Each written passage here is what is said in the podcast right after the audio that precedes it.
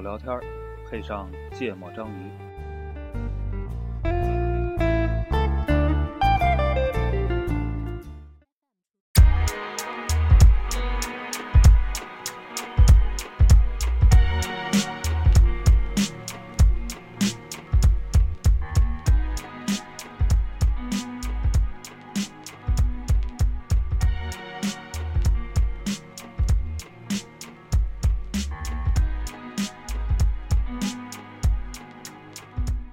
大家好，芥末章鱼一泽，娜娜，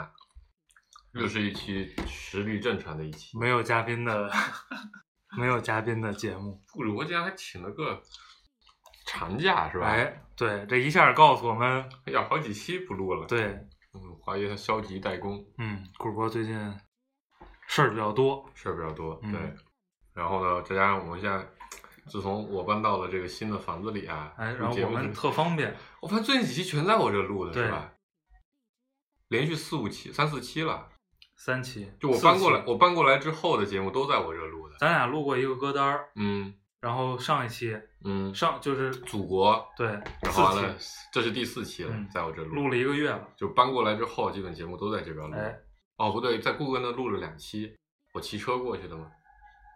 那是歌单儿之后是吧？录过对歌单之后录了一次。啊啊对对对对，那就是连续录了三期，对对对对对。嗯啊，这期我们录什么呢？嗯、对我其实是这样，我我我我来是路上啊，我还在嗯想这个题目，嗯我觉得其实这类人呢，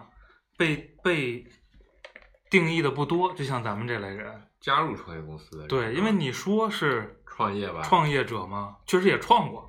嗯是吧或者说知道创业公司大概什么样子不就是就自己独立，啊？确实也。创过，嗯啊。但是呢， 都很短暂且不太成功不成功。嗯，那那你说是这个正常的职业嗯从业者吧？这好像不也不是像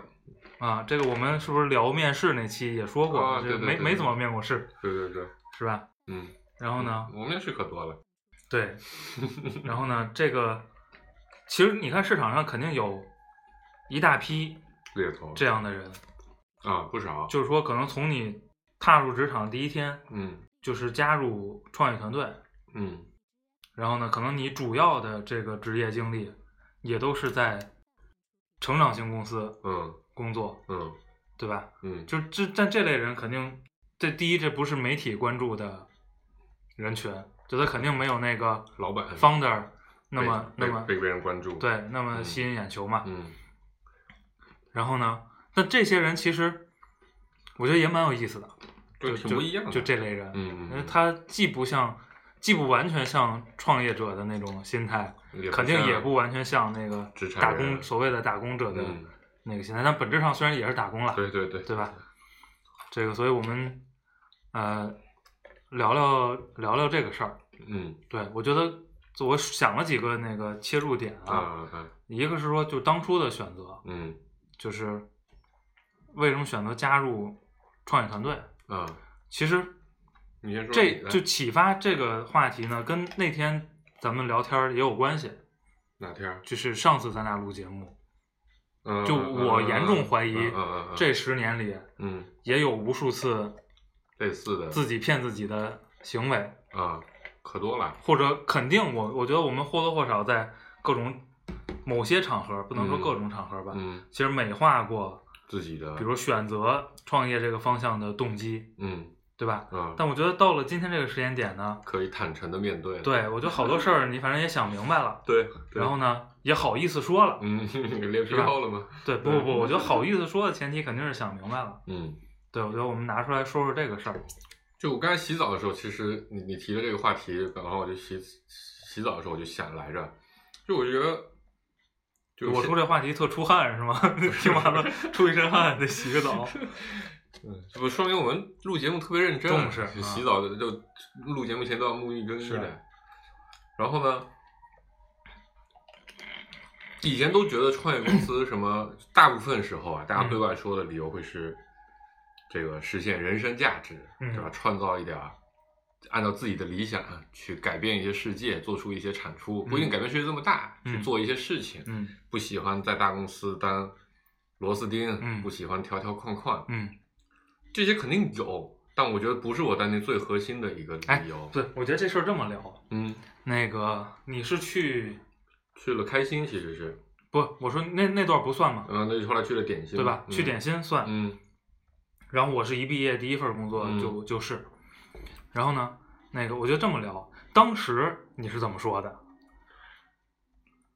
就当时，比如有人问你，或者跟别人聊起来，我这份选择，啊，你是怎么说的？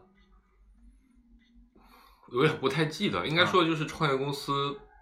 可以给的发挥的空间更多吧，更嗯自由吧，嗯类似于这种不喜欢大公司里的条条框框嗯啊、然后，其实我觉得我的感触会比较多，就是就因为我中间出来了，然后去了大公司，然后又嗯回去了，嗯然后后来又创业，然后又自己创业，其实中间经历了很多角色的变化。其实啊、后来又去了大公司，各种对比其实是蛮多的。嗯然后我当时应该说的比较多的，还是觉得这个这个小公司能能做的事情比较多，嗯我不喜欢太被人领导着。嗯就因为你看，咱们其实，在学生时代做的事情啊，都比较希望能以自己的想法来主导，嗯，对啊，所以但但是我应该给的比较多理由，就类似于这种，我可以就去不不想按部就班。对不想按部就班，然后不想不想不想太循规蹈矩，那个事情这个事情也蛮酷的，对啊，咱们那时候找工作还经常说的话是说，咱们当时特鄙视什么呢？特鄙视进体制内的人，啊，是，对吧？那第一是进体制内的，啊第二是进国企的，啊嗯然后进完国企是进大企业的，啊嗯然后再往下就是是啊进外企，然后再往下是进外企，大外企啊啊，大外企完了，然后是各种各种各种各种小公司。嗯在这个酷的程度来排序来看，小公司是最酷的，嗯它是最不循规蹈矩的一个选择。嗯这我觉得是我当时可能经常都要表现的一个一个一个一个一个一个东西。嗯就我希望别人，这是这是我那时候对吧？偶像包袱的核心诉 求啊！我我是要我要是我希望我是一个很酷的人，嗯所以我不想去什么银行 啊、运营商啊，嗯但可能也去不了。其实，对，我想想我当时是怎么嗯说的，我我我还有点印象。嗯我当时基本的阐述逻辑是这样的，嗯呃，有一段在微软实习，嗯，然后呢，在西格玛大厦，对， 支撑路，那个西格玛大厦那个办公室是非常典型的老派的外企的办公室，就每个人是格子间的，啊，就那种就那档围档特高，对然后一个 L 型，，对，嗯然后呢，而且不大，好像就嗯一米二吧，嗯就嗯，还不是一米五的那种桌子，嗯你知道吗？ 然后呢，那个有一天下午坐在那儿没什么工作，嗯然后反正左看看右看看，嗯，反正左边是隔板儿，右边是隔板儿，嗯前面也是隔板儿，嗯抬头是天花板。嗯然后呢，再看看，就站起来看看对面儿的那个，嗯，就是可能发量跟咱们今天 差不多的那个大哥，太惨了，因为那个时候咱还挺长的头发嘛，嗯然后感觉这个好像会长时间的坐在这个格子里，嗯，这个不是不不太是不太好。不是你想要的，对对是，然后呢，所以就因为想自在，嗯所以就想创业，嗯，然后呢自己没有试了一把资源又嘛嗯没干成，对然后呢觉得需要学习，对，所以然后呢是就选一个创业公司对来学，创业公司来参加，嗯，然后还阐述了半天为什么自己觉得这个方向，不错啊啊，对挺，挺因为最早你你们你最早看的是那个叫什么数据分析师嘛，对对对对嗯，然后后来这个这家公司做数据的，啊对对然后对我记得当时是这种对逻对辑，对，这这是当时 对对别人那的个那个写那个书的宋兴啊，现在好像也不怎还么还不，错，是那吗个十六号还会参加我们的是吗？营销科学大会，嗯嗯，他应该现在需要跟你们创业了关系关系应该要贴的比较紧才就自己行，做了个公司，嗯，对，就那会儿写网站分析在中国的那那大哥我就在他那学的“蹦失率”这个词啊，对对对对啊，jump out rate。 对，但学了是学了挺多的那个时候还是，但是呢，就是真实的情况呢，呃，真实的情况，，对，坦白说，第一，你你这一路走下来，你发嗯现当时你对什么是创业没概念，根本就不懂，对，是的，你对你要面对什么样的状态，嗯一点儿预期嗯都没有。嗯我甚至觉得，一定程度是呃，不想认真努力去准备找工作找工作是吧 简历准备面试，然后很辛苦的去去应聘一份儿嗯工作，因为你知道大公大公司的招聘那个非常年复杂的啊那个就是零几年的嗯创业公司的面试嗯是很水的，是很水的，因为他们招不到人。特别是对于还不错的本科应届生，嗯基本上是他给你讲为主，对，就他要不停地管给你讲他我要们他要 sell 他的公司我给们你这个方向很对好，我们这个团队很棒，嗯。然后我们马上就能拿到钱。啊，我这资源很多啊，对对对对对你你来了之后发展会非常的快，是啊，虽然钱不在乎，但对应届生来说学习是最重要的，是，嗯，我今天觉得啊，嗯其实是，甚至我觉得你说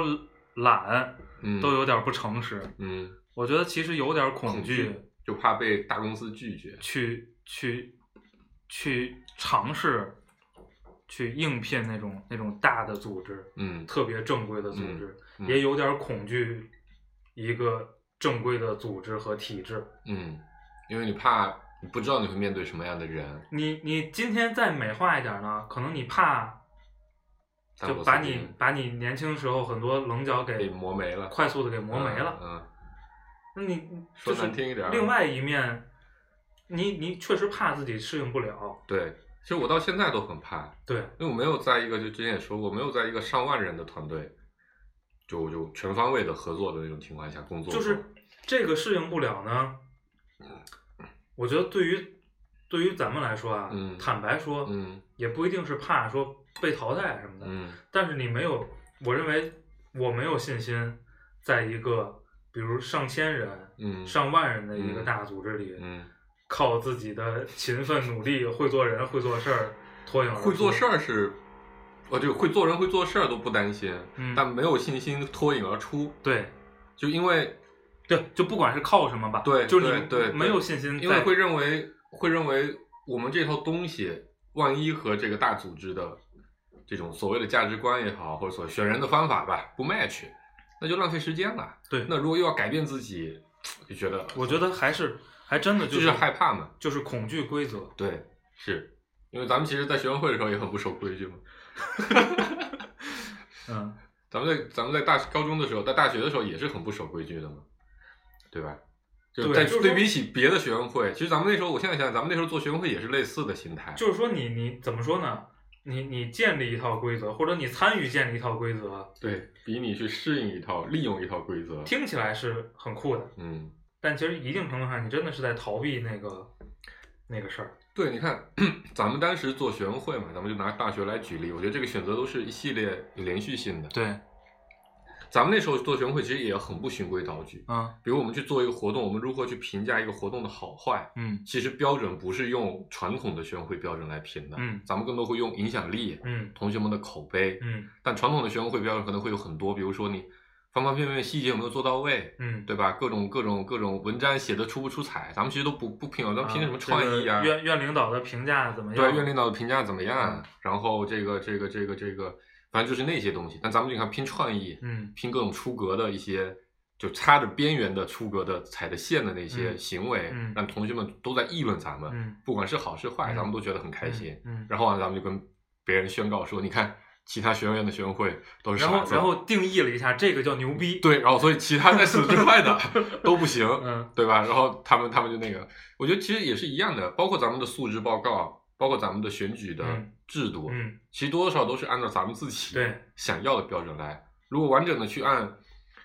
比如说这个这个选学生会这个下一届的人选来说的嗯话，咱们绝对是不符合政治政治十分不正确是的一个是的一个一个一个方式的，是的，嗯。所以我觉得这是一个很重要，咱们当时的一个很重要的性格点。嗯但我觉得我当时最核心的心态不是这个，嗯我当时最核心的心态就是我记，其实我我一直记得这个事情，但我从来没有就对对一些人说过，但是从来没有公开承认说这是唯一的理由。但我嗯现在觉得这是唯一的理由。我当时最核心的诉求就是要挣钱，嗯然后我我我我查了一堆，发现就几个东西可以挣钱，就嗯在那个时候，其实那时候你只会看到工资收入，嗯那那个时候，其实国内收入最高的，号称的收入最高的几个行业是呃咨询业、嗯投行业，嗯对吧？然后，呃，会计，就会计事务所、嗯四大，但是嗯但是那个加班、五星级酒店，这个都很很很很，所以他们收入会比较高。其实高，你说现在看起来也没高多少，嗯对啊，这个其他公司五六千，他们八九千、一万块钱，嗯但但那个时候天大的区别。是，除了这些公司以外，但是我就想说，那有什么公司是可以更快的挣到钱的？但是目标也不大，一百万。然后，那我就想说，那中国除了这就什么人到底是挣钱挣比较多？这其实四大那些人那么了解，了解出来，发现另一圈人赚钱很多，那企业家最赚钱最多重吗要的是什么人是挣钱挣的比较快的，对，其实多不是重要的，是对快的，对要和同龄人以不一样的速度，就是快点。能挣着大钱的然。后，但是有个非常重要的事情影响了我，就我当时特别喜欢研究两个事情，一个是企业家，各种中国的牛逼人物，嗯他们过去历史，不是牛逼的就不是指历史上牛逼人物，嗯就现在业界商业内听得到名字的，嗯都什么履历。嗯我当时就研究所有 VC 的合伙人都怎么、都都是什么学校毕业的，啊巴拉巴拉一堆的。那从北邮毕业出去的，嗯最牛逼的、挣钱最快的有哪些人？嗯然后当时你知道咱们职场版上有一个人叫丸子，啊你们可能没你可能不太关注职场，职场版有个活动叫做年底总结，啊那是个时候到现在好像还有现在好像还有，但现在没那么以前那么火，啊而且帖子比较水。啊然后呢，他当时就写了一篇文章，就写了一篇总结，说他啊，今年今年把学区房买了，嗯然后把把把把房子也换了个，就终于换了个改善型的户型。嗯然后呢，明年的目标就希望买一 A 八，嗯然后三年的目标就是要去美国敲钟上市。嗯我当时我操，这人这不是挣的很，这人挣的很快嗯吗？然后一查好像是零三级的，好像、嗯就反正大咱们没多少，嗯零三还是零二级的。啊啊，零二级好像跟林峰他们一届，啊然后我就查他是干嘛的，嗯我后来就发现了一个事情，他去的公司叫创业公司，嗯他当时去了一个类似于风众传媒的那种创业公司，啊啊他做那个呃杂杂志架的 OK 酒店里的杂志架，在明白那个时候这个行业是非常火的，嗯是因为风众传媒上市之后特别牛逼嘛，是。后来纸媒就被我们干掉了。所以他们公司并没有上市成功，嗯然后他刚去的时候也是一个就是就是大头兵，嗯普通的小员工，嗯但他做的特别，可能的确比较聪明，嗯也估计就那行业里啊，啊，是北邮是这个是水平的是人毕业生很少，是所以他很快就当上了公司的总经理，嗯，这是一个事情，所以他挣钱就挣得很快，这是一个事情对我当时影响比较大的。另一个对我影但响他们那个行业应该现金流比较好。就现金流很好嘛，所以他说奖金嗯，很多嘛。嗯第二个事情是当时网上疯疯传这个百度的早期员工啊拿了原始股之后，啊是都非常因为百度在上市当天就翻了十倍嘛，是嗯啊，所以他们都那个年代有各种这种故事啊，什么就快速造富啊对对对对对，然后什么盛大的员工，对啊哪儿的前台啊，这个网易的，就啊那时候就主流几个公司嘛，搜对狐什么的，然后，所以当时创业公司在我脑子里的概念就是，第一，它它它它可以不用按部就班，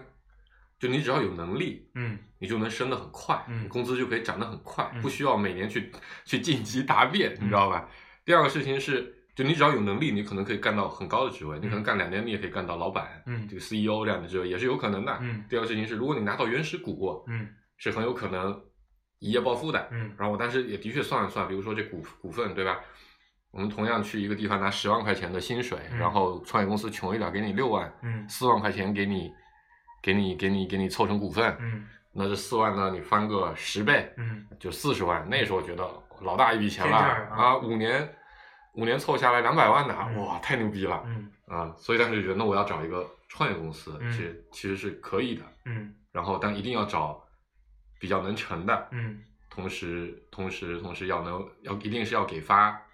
得拿股票。给给得给发股票的，嗯这其实是我当时为什么会选 择去开新网的一部分原因，嗯但是都传开新网，开新网那时候的确发展非常快，是看起来是一个势头很猛。势头很猛，很有概率会成功的一个初创公嗯司。嗯而且那时候我去的时候，其实人很少，嗯八十多个人，其实才四十多个非客服类岗位，啊剩下四十多个都是审核和客服。嗯也就是说，其实核心人员非常少，所以我当时觉得，而且都说去了就能发股票，嗯薪水给的也还凑合吧，嗯我当时才去的。嗯嗯，然后去去后来那家公司，我当时美化就说我自己想选一家纯粹的移动互联网公司，嗯但其实真实的情况是，那时候出去找了一圈的工作，嗯，只拿到了一个 offer，嗯但我也的确没有很努力的去找，嗯就是这主要也受你的影响吧，你天天看不起这这这工作，看不起那工作，我只看不起百度，我没看。对啊，然后我去找百度工作，然后你看不起什么做纯粹的 C 端产品的，你还记得吧？真没印象了。那个时候你可看不起，但是觉得一定要做数据，一定要做这种嗯类型的事情。所以当时那些大公司的职位，我经常也挑来挑去的，也不哦行啊我是不喜欢那种，比如就就是基于某个创意对或者对某对对个对对对对，嗯。所以大公司当时也面了几家，其实都没 拿到 offer。然后这家其实拿想去也有原因，就是但是的确面试我的那几个人，我都觉得啊，比我之前在那家公司遇到的人感觉水平要高一些。嗯因为我我跟我我去的创业公司和你去的创业公司其实有一些不一样，嗯它是有它是有品牌的，啊它是李开复老师啊在是背是书是的，是，所以那个时候其实而且那个时候李开复的人设可是非常非常高大上的，对很有号召力的，对，同时他的第一波人的确要求是非常严苛的。嗯你想，我们当时那家公司前一百号人，没有一个是你没有听过的学校出不来的。那个时候整个工厂都很有号召力，对创新工厂，你看那波人其实都很厉害，嗯谷歌、谷歌、微软、摩托罗拉，然后腾讯、百度、华为去了，基本上都是这些最厉害的企业出来的。如果是应届生，也基本就是纯九八五或者二幺幺强校嗯这个级别进去的。我，所以我后来到其他公司去，我发现什么情况？ 他来的简历这个人连员素质堪忧啊，是吗？对，就他们的学校我都没听过，嗯我都觉得太太太奇怪了啊！因为那个时候就清北都是很普通的，是是，啊，你你要出来个什么哈佛、斯坦福这种的也也算正常，大家也不会觉得你特别的不一样，，对，嗯，所以所以那个时候觉得，再加上其实工厂是特别谷歌文化的嘛，嗯所有人互相叫同学，然后嗯开放的办公室，嗯我觉得这比较符合。就我我希望的那种人人平等的，嗯，开放的环境嗯啊、嗯所以我还觉得别说挺了，酷就是就一个 offer 嘛，嗯没有。然后我觉得一开始我做的还很开心的，嗯所以刚好我们就可以顺着这个就进入到下一个话题，对吧？你在你在参与创业公司的过程中，嗯，是吗？就是说就是你真进去了，做了，对，就是你今天肯定比那个时候理解什么叫创业了嗯嗯，啊，也也正经体验了这么多年对，在创业公司工作的，感受，对，就你现在现在去看说，就跟跟跟当时的这个真实的理解吧。首先没有暴富，对吧？ 哦， 这对，这对是一个就挣钱这个事情，创业公客观的事实司，了创业公司并不一定是个最优选择，嗯或者说，创业公司是不是一个更优选择，是需要看大势的，嗯，是要看大环境的。比如这这，比如像今年这样的情况，创业公司一定是一个哀鸿遍野。很糟糕的选择啊、嗯，因为因为不管你从财务回报也好，还是说从从从这个公司的人员的环结构环境也好，还是说人才的稀缺程度也好，就创业公司我觉得都不是一个好选择的。嗯嗯，但在那个时候，我觉得我现在再回头看，如果还让我选，我觉得那时候应该我会我会更坚定的 all in，就可能不是去加入一家创业公司了，而是直接争取去找一个稍微有点脑子的人就一块创业去了。嗯就我觉得那个时候还是 all in 的不够多，说白了还拿了工资呢。 如果那时候不拿工资，说不定更对牛逼了。我觉得是这样。就比如经历了这么嗯，将近十年，嗯那个，比如现在，我们不用退回十年前，嗯嗯就现在，因为现在你每天还可以嗯选嘛，嗯对吧？嗯就现在让你选，呃，你还会选择创业吗？选创业还是选创业公司？呃，就都都都行，就是你会选哪个？我会选创业，嗯但我不太会选创业公司了。嗯，嗯，就是呃，所以你还是会选，还是会对还是会选创业。对啊对对，这个这个答案是一样的。对，因为就原来你害怕那些规则，其实还在。如果 你去大公司然后的 话，你害怕，你还是害怕，因为你没有经验，嗯你没有在那样的环境里努力的生存过。嗯对吧？经验我觉得是是在咱们这个年纪里反而变得是最重要的嗯事情了，嗯因为人们不会为你的聪明才智去买单的，人们只会为你的经验去花钱买单。就在咱们这样的工作了这么多年的年聪限明之后，聪明只只在非常只发生在应届生对，聪就人们给你的 offer 里面，你的聪明只占很小的一部分，对更多是发给你的经验的。对对，所以你去大公司肯定会是面临一个更大一点的挑战吧？嗯啊，但但可能你熬过去了，适应期可能也也 OK。但是呢，如果更理想的状态，我肯定更还是希望能比较自主的去做决定。嗯嗯，我觉得这个事情是是到了今天我会更 care 的一个事情。嗯就我现在会把它化成说，在大公司里，就是就是去达成目标而已。这个目标是设定你是影响不了的，嗯你只能去影响的是他如何达成目标的路径。嗯那如果这个目标不认同，嗯，这其实你是很痛苦的是，啊、但是呢，创业公司的目标的弹性就有很多种变化。那你可以翻十倍，你也可以翻三倍，你也可以不翻，但是大家很开心，嗯。我觉得这都是 OK 的。哎，就是当时对于做一个公司，嗯，或者说就开启一个，创业的旅程，啊就对是一个项目，对，嗯，就你这个事儿你是怎么理解的？有概念吗？那时候我零就零呃一零年，没什么概念。有一，我认为我很有概念，就这么说，我认为我很有概念，因为我看了大量的创业的嗯啊那个时候报道，媒那体啊个时候最流行的就是创业故事了，特别是硅谷的创业故事。其实不是很流行的，不是很广，但是在咱们这样的一群人里面，是其实是是非常非常流行的。对，然后听的很多都是你有一个 idea，嗯然后呢，剩下就是你努力去做，你努力去干，然后永远不要在乎别人的眼光，嗯最后一定会成功。嗯然后呢，通过你看了大量的 idea 之后，你也掌握了一些提 idea 的套路。嗯其实我现在觉得都不是方法，其实是套路。嗯然后，但是会比较浅显认为你只要有这个 idea 嗯就 OK 了。嗯而且工厂也投了大量这样的公司嘛，全是有个 idea 就工厂就投了就做的公司。那时候中国的创业圈就是，尤其是我们那波走移动互联网的创业圈，其实大量都是这样的逻辑的。嗯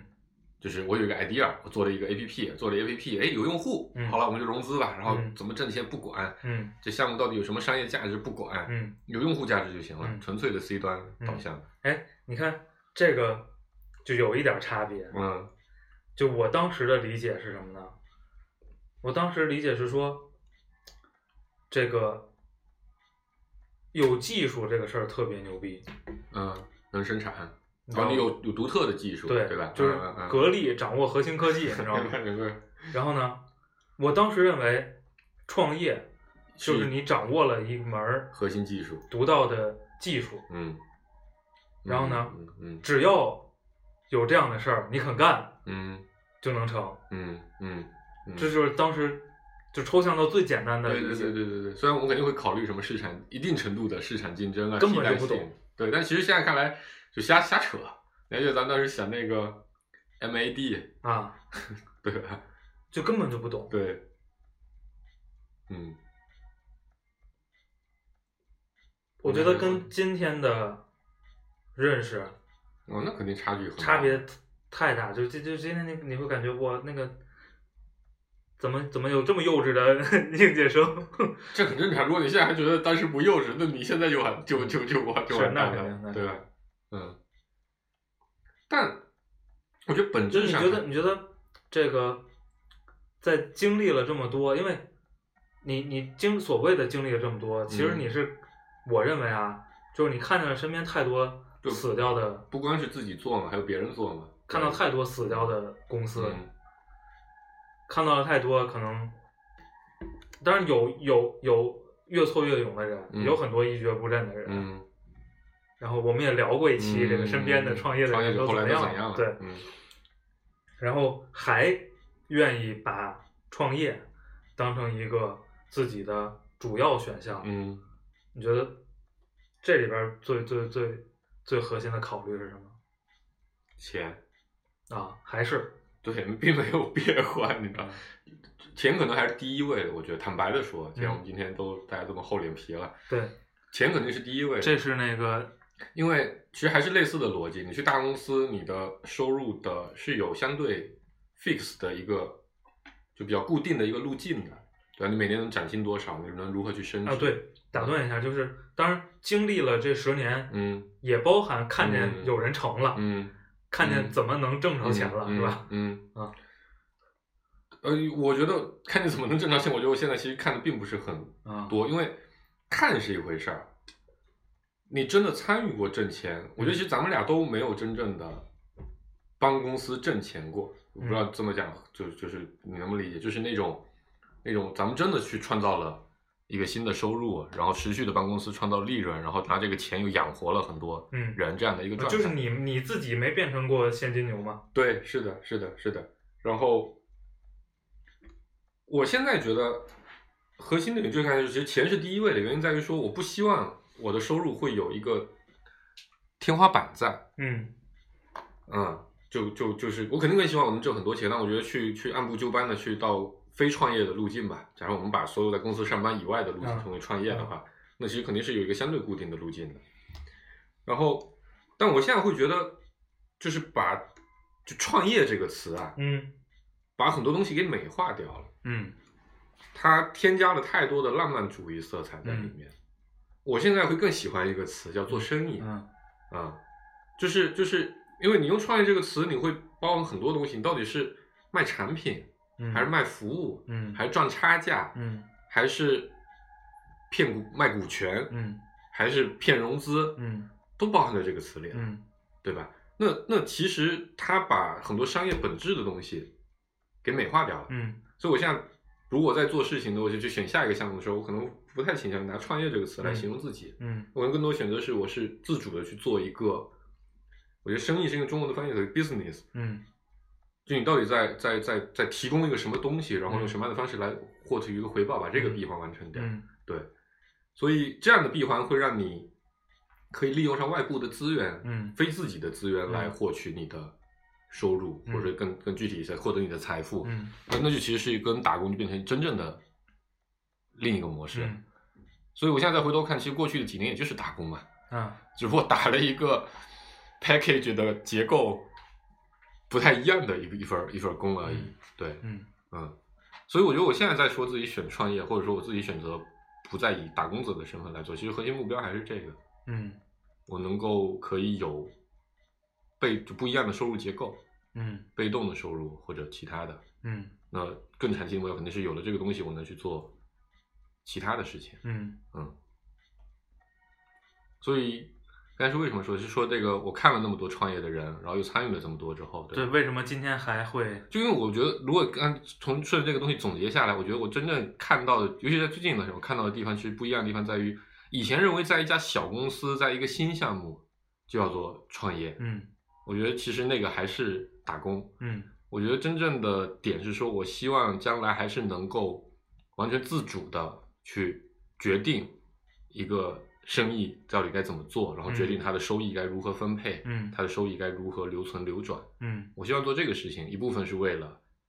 这个这个财富的需求，嗯另一部分是为了，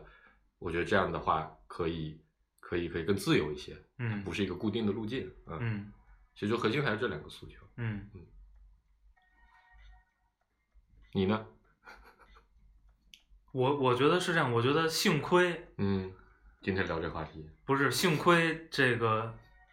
当年嗯，是选择加入个团队，对，当然也不一定啊，嗯也许你撞几次也也能也能明可白，没准明白的还更快。对，是的，当然没准儿这个也就换路了，也有可能。对对对啊，这这个没发生的事儿你也不好说。但我我我是觉得，可能最近两三年嗯，才想明白这个事儿。你还是我我我我，啊。然后你刚才才说的那个幸好也是指你自己对是吧？啊，然后才真正说嗯觉得这个想创业嗯这个事儿是个正经想法了。嗯就不是因为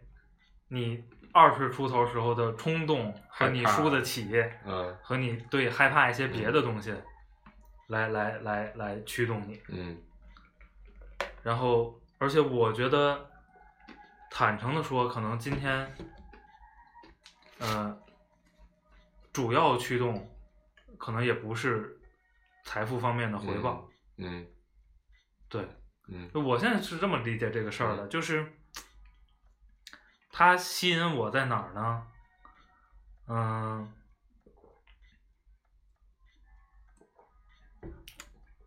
就是你让你让你让一些人相信了一个新东西，嗯嗯嗯并且这些人一致认为这个新东西它有价值。嗯，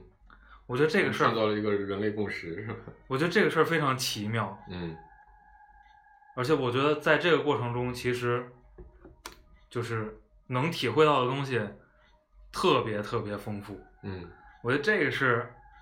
我今天觉得 就是所谓的创造一个嗯事业，嗯这个最好玩的地方。嗯。所以你会为了这个东西去创业？如果现在要再做的话，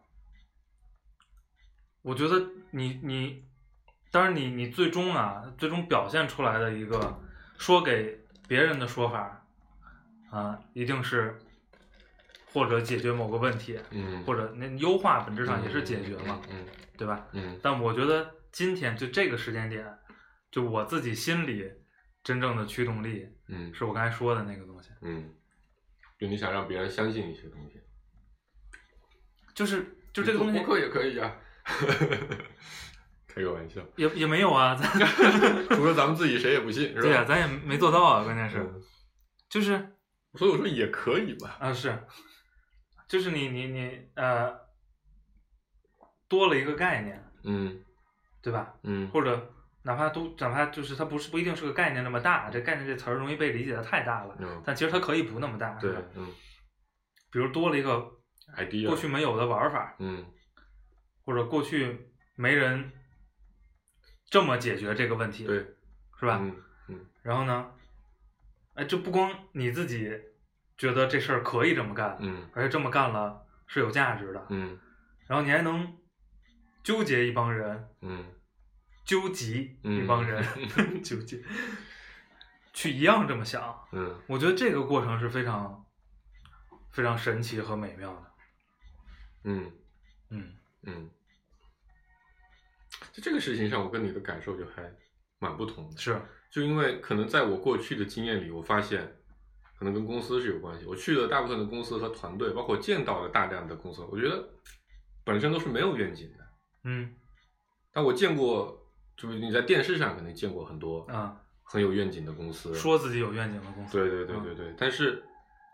但在在刚开始的那个时间节点里，我觉得大家都是，都一定是贪婪的，或者说都一定是利益驱动的，嗯而且我看到过很多因为没有利益或者利益分配不均之类的事情，导致或者大家都相信了同一个事情，嗯但是呢，在谈到利益的时候呢，嗯又变得不一致了。嗯啊、我觉得这是，我觉得这是创业最核心，就在我看来，这是最核心的点，嗯嗯这是最关键的点。嗯你有没有创造出一个很好的利益分配机制？嗯那你当然可以通过刚才你说的这个创造一个共同的概念、一个共识，对吧？不，它替代不了利益分配的问题。我知道，我知道，我说这个东西会帮助你去加强，在我看来，它会帮助你去加强你这个团队的这个合作的模式，也不不光是你这个团队，包括你对外部、对你的客户、对你的用户、对你的合作伙伴，会加强这个连接。那在在我看来，这是一个手段，所以。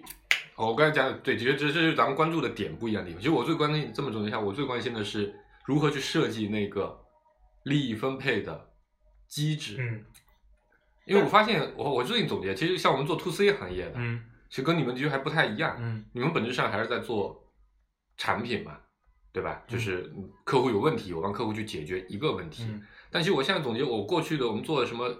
做的什么工具也好，嗯虽然我是通过提供工具，但本质上我解决的还是一个信息流通问题。嗯所以我，我一直说，我们我我过去做所有事情都是关跟流通相关的，嗯它跟生产没有任何的关系。流通最核心的是什么？流通最核心就是利益分配问题。对，我跟上下游怎么去分配，嗯怎么去博弈，嗯。对，就是，但是我我今天的就是这所有的嗯观点都是今天啊，嗯因为没准儿下所以礼所以我拜们我们可以明年再录一期，没准儿下礼拜就变了， 是吧？但如果明年能有挺大的更新，也也是个好也事儿也很啊棒。对然后那个，我会把刚才那个我说的那个东西呢，嗯原来你根本就不懂什么叫杠杆儿，对，而且你不懂什么东西能撬动最大的杠杆。别的资源，对，是吧？我理解，嗯，然后呢，好像你逐渐的发现说，心理作用，不管你是拿钱嗯还是拿人，嗯，感情，嗯对不不不，我我的意思是，比如你去市场上拿啊钱，啊啊啊啊，或者你去市场上找人，找人，嗯其实很就是很多时候，呃，那个杠杆特别好使，就就是概念的杠杆，共识的对，杠杆，就是你让他相信一个事儿，我理解你说的，而且我同意，就而且做得好的企业，起步得快的企业，基本都是这样的。而且我觉得这个可能跟那个养孩子也有一定的关系，因为嗯你你不停的在观察说，你让他相信一个事儿的这个作用这个过程和对和作和用巨大的力作用量，对，嗯嗯，而这个过程非常有意思，嗯，我这我这这么一聊，我觉得又找到咱们这个地方为什么会分歧的嗯点，就是因为你还记得去年的今年年初吧，嗯就是咱们当时在找钱的那段时间，嗯但是我反复的问一个问题，就是世界上有没有什么生意是不骗人的，啊啊，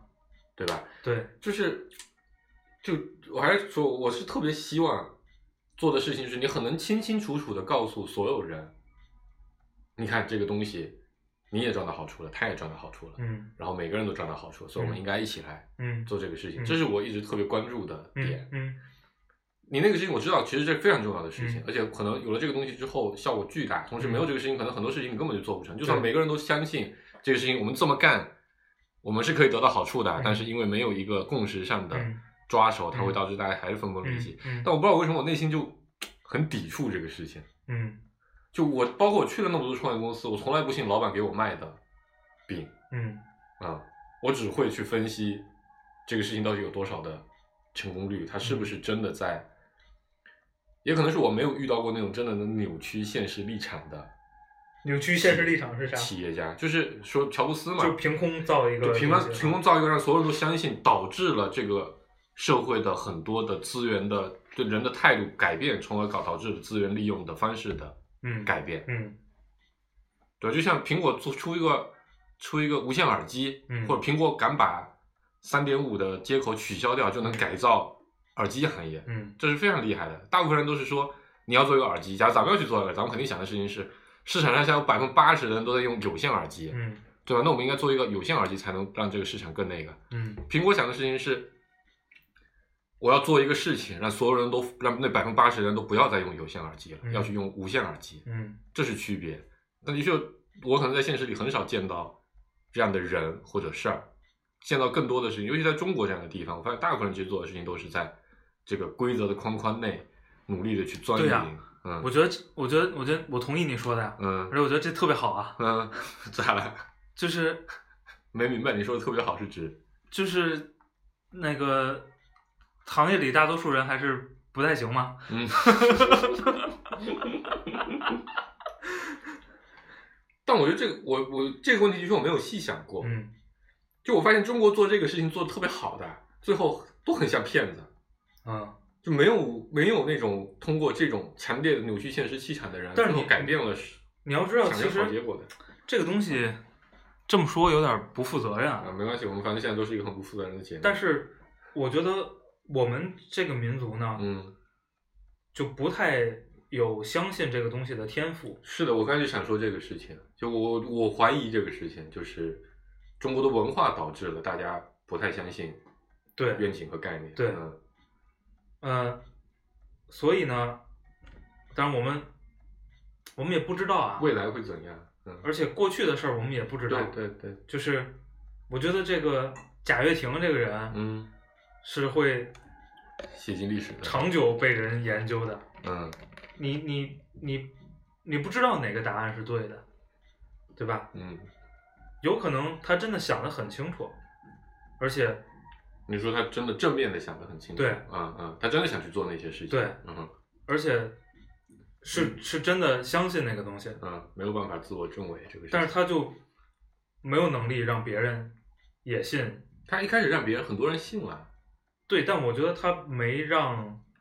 自己的人足够信，啊啊啊啊啊！是吧？嗯，但从结果的角度来看，对吧？以及很多的分析的经验分析上来看，它比较像是一个骗子，啊， 是，对是吧？这我也同意。 就很难，你找出太多的证据证明他并不是真的相信这个事对情，他因为他有很多就就就把老婆孩子扔家里自己跑了。当然，硬要解释可以解释，是是但是咱们用常识来说的话是，不太能接受。是对，但是但是确实是有这个问题啊，嗯就是可能我们这个民族就确实不是特别容易。而且我觉得可能还有一部分原因，但这也是很不负责任。反正现在我们这节目因为前期讨论太多理性的东西，我觉得我最近要改一个风格，就是想到啥说啥。啊就就是国内骗子太多了，啊是骗子太多了，就导致群众也很难去相就不信。敢信了嘛嗯对对对，昨天我还看半夜看了一微博，有一个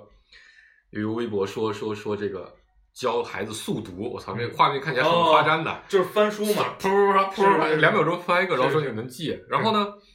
微博虽然说有很多反制的这个这个这个行为在上面，嗯但在这种事情上，微博的群体智慧还是很高嗯的，所以就底下一通骂他，嗯一通骂他的那个博主就不停的反驳所有人，就是你去看看什么什么资料，嗯对吧？你看十“十三五”规划里面也有一个什么什么课题，嗯然后呢，你一定要相信三五年以后，全国全世界人民都会这么去读书的。嗯然后我当时想的问题是什么？想的问题是在咱们看来，这个东西一定是假的，嗯因为咱们多少了了解一些脑科学啊嗯这些嗯这这知识、基础知识，嗯不管说多常识吧，对对对吧？但是我其实一度怀疑，就是运营这个微博的这个人，嗯以及那他请过来那些老师，嗯，是不是真的相信？我觉得不可能，我觉得说不定里面有一些人是真的相信的，那一定是被传销洗脑了就就是我指的就是这个事，因为啊这有太多这样的情况了嘛，对啊吧？啊就真的会有一些人，因为他没被骗过，也没见过太多的骗子，于是他去信他了。嗯信他了之后，他就觉得全世界人都不理解我，我就要信一个概念。然后他被伤害了一次之后，他就成为了坚定的对所有这种虚假概念的反对者。嗯就老年人前几年嘛，现在这几年老年人们都学聪明了，啊就早期那什么艾灸、中药、各是种保健的是仪器卖了多少啊？是，还有理财产品，理财产品，对啊，对啊，但被骗多了，嗯大家就你这老板说的再牛逼没有用，你得告诉我，我明天能不能把这钱挣回来？嗯，而且这是这是很重要的一个点，而且确实可能是一我个们点嗯确实我们那个叫做什么农业文明时间太长，嗯确实也不依赖大规模的协作，嗯，是吧？嗯反正嗯自家把自家的地种好了对，就行了，我也不需要跟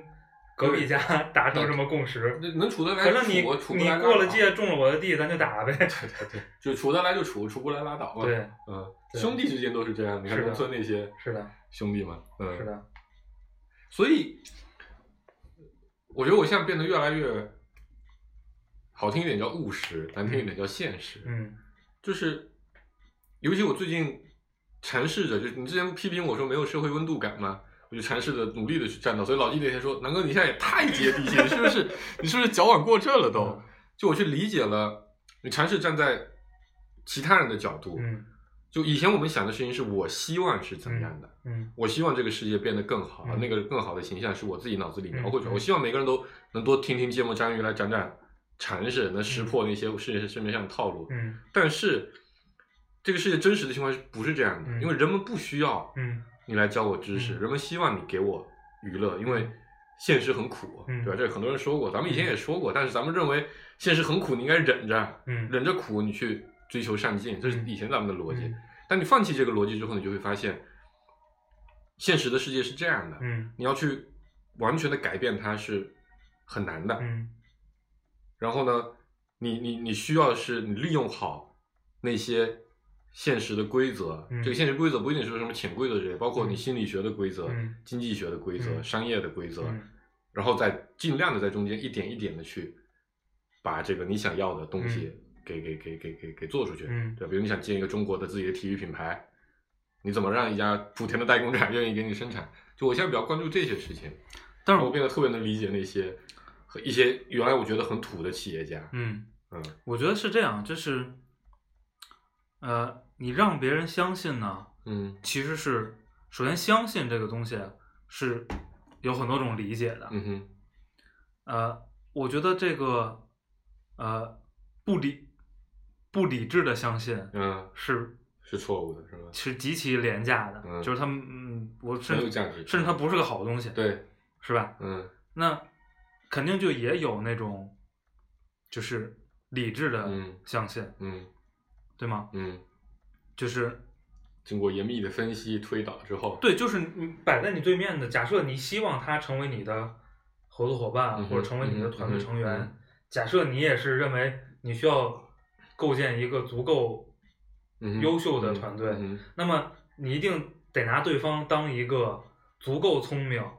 呃，足够理理性性的人嗯分析能力足够强，且且有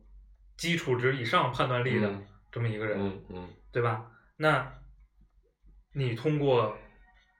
就是嗯你的阐述的嗯逻辑嗯，和你构建的那个目标，嗯哼能够打动他，让他相信这个事儿是有机会能够实现的，嗯哼，并且实现了之后，大家其实是个非常有价值的事儿，就是啊嗯这个价值可以可以广义一些。明白对吧？明白就不光对个人嘛，也是对对对社对对世界嘛，对对对，我觉得我觉得就是我不知道为什么，就是最近特别迷恋两年世界对特 别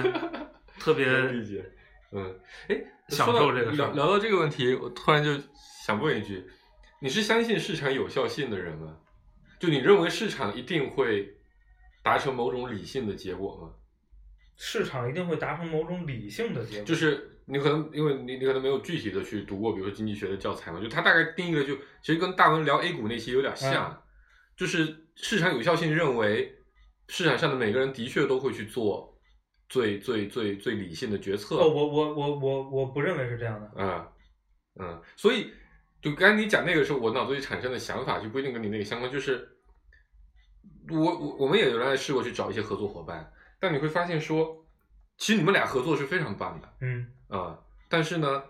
它有一些心理因素上的办法是没有办法克服的。嗯那这个时候，他也认同你的愿景，他也相信，但他有其他的问题没办法解决。我我在我理解上，这其实就是一种市场无效的表现。嗯因为它并不是一个理性的一个结果。嗯，而我现在认为市场上的大，就是这个世界上大部分人是没有办法做到绝对理性，包括咱们自己也是。完全同意。对，那在这种情况，去利用一些心理的小技巧，哪怕是一定程度的强买强卖，嗯就就我们讲的比较极端的一点词，强买强卖也好，一定程度的这个这个造饼画梦的欺骗的也好，只不过程度上不到不至于非常恶劣的程度来说，嗯嗯对吧、啊我觉得就可能变得很有必要了。对，我觉得是这样的，就是在操作啊和嗯技术层 面啊是有很多技巧的，工具对对，和方法可以用对的，对，嗯是吧？嗯这这个这个毫无疑问。嗯，嗯，那你怎么区分你和你的愿景和这些技巧层面的这个界限在哪里？就是其实是看说你的，就这个东西就会谈到所谓的目的和初衷了。嗯嗯嗯，是目的论还是手段论的问题是吧？对，就是你你是不是为了一个所谓的所谓正义的目的嘛？嗯，所以你是目的论，对，就你觉得我真的是为这个事情而做，所以我是去用一些这些手段是是完全是完全是一致的。对，嗯，就是就是理解我我我的手段的作用是为了那个目的，是那个而为不了是为那个了正义的你目的目的而服务的啊嗯，，而不是为了。你， OK，就它不是针对你的手段，是是针对那个目的的手段这其实是把课题给转化掉了嘛。啊，对但在我我过去非常纠结这个事情，啊，我我是我我是们我们我们长时间都纠结于，我们还录过关于嗯产品正义性的问题，对吗？我我是我是我是不太能接受手段非正义的。其实，在过去，嗯嗯，就比如我原来对那些营销人去造各种各样的概念名词，我都是非常非常反感。我到今天也非常反感，嗯我觉得一个好的概念嗯一定是没有新词儿的，嗯，就一定是朴实，但我是指，比如说，你真的想要把电动车卖给千家万户，假设我们认为电动车是一个更优秀的产品，对世界更好的产品，但是呢，群众肯定会有很多心理疑问，对吧？嗯这个里程问题，嗯这个其他其实充电问题、嗯温度问安题、全巴拉巴拉问题就安全问嗯题，对。但这个时候，其实常见的一种做法就是，营销公司或者说广告公司，他们会包装出一些新的概念，嗯他把他把那些东西换了一个名词嗯来给你包装，但你可能就会心里接受了。你嗯觉得这个事情正义吗？不，它对我来说是个好东西吗？就电动车，你觉得，假如我们是认为电动车真的是个好东西，嗯这个东西我接受啊，啊，你是能接受的对是吧？嗯，就我就其实很反感这个，嗯，我刚才说的其实是这个点，但你比如你包装的那个点，可能是为了掩盖某是个假的缺陷，啊，我理解，我理解，或者说或者说在呃怎么说呢，美化某种对我的伤害。没错，我觉得这没错个没错没错这个理解不能接受。嗯嗯，这个我今天中午看到一个手机视频的手机支架的广告，特别牛逼，啊创造什么全时联动结构，一个手机支架啊哦，啊！啊、什么意思啊？我理解就是说，他说这是一个全时联动结构，所以能特别保证稳定性，巴拉巴拉巴拉一堆的。嗯我理解就是它的那个支架有四根杆子是连在一块儿的，然后它一摁，它就形成一个平行四边形，就把它拉开了，就把手机架住了。嗯啊，他说这个叫全时联动结构。嗯，好吧，还有什么零分贝静音、零分贝震动系统，嗯意思就是手机放上去震动的时候没有声音。嗯我理解就多加两片这个橡胶嘛。啊，放厚一点对 对是吧？啊对对对，我理解就是这样的。就我就觉得这个就不太不太厚道，反正对，就是就刚才说的那个最不能接受的嘛，嗯就是你美化一个缺陷或者掩盖一个缺对陷，对对或者美化一个伤害，对对吧？？然后你刚才说的那个，我也觉得挺难接受的，嗯就是你放大一个可能意义很普通的 对不存在的优点，对，嗯就它可能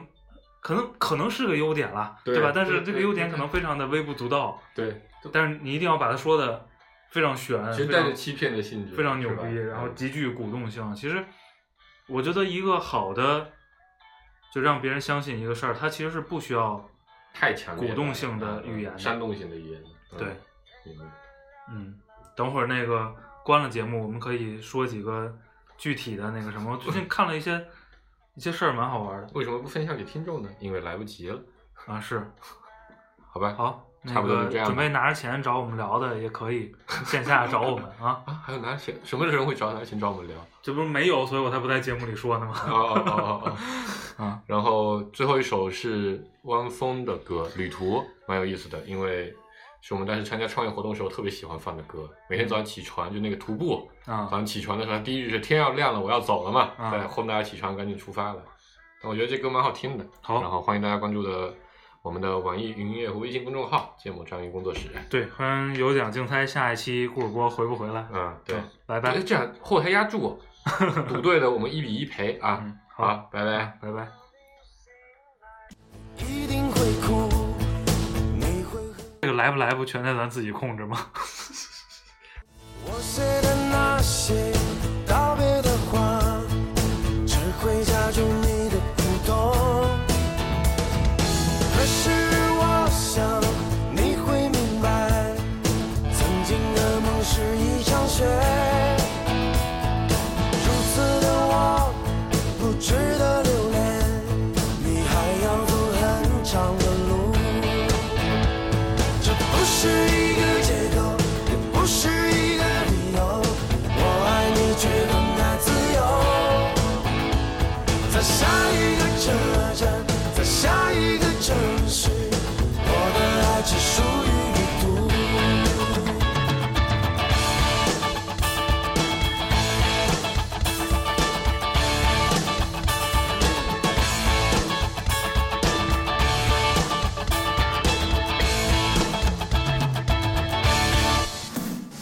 这不是一个借口，也不是一个理由。